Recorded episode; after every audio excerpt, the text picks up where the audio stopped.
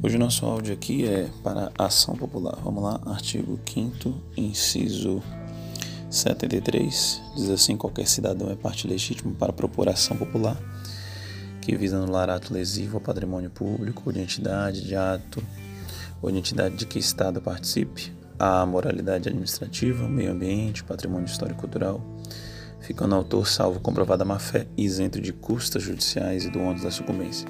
O que você vai levar para sua prova? Primeira informação importante sobre a ação popular é que a ação popular é um dos cinco remédios constitucionais que nós temos. Os nossos cinco remédios constitucionais são habeas corpus, habeas data, mandado de segurança, mandado de junção, incluído aí agora a ação popular.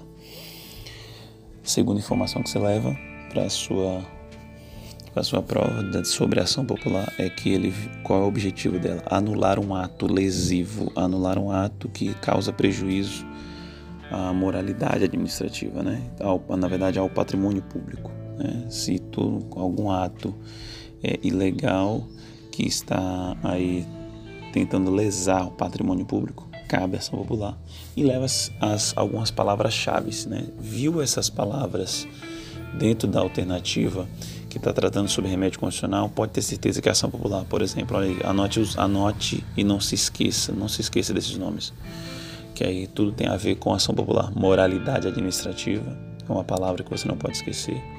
Meio ambiente, patrimônio histórico e cultural. Entendeu? Deixa eu ver aqui se tem mais alguma. Acredito que só essas aí.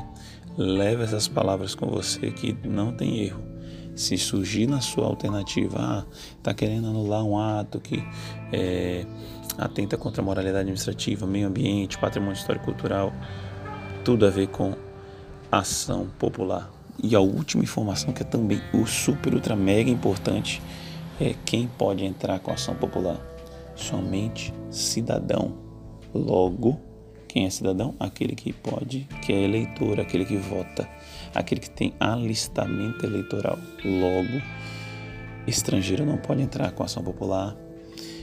Quem vota nesse país é só pessoa física, então logicamente que pessoa jurídica também não tem como entrar com ação popular. Pessoa jurídica não entra com ação popular, somente pessoa física e sendo cidadão. Grande abraço.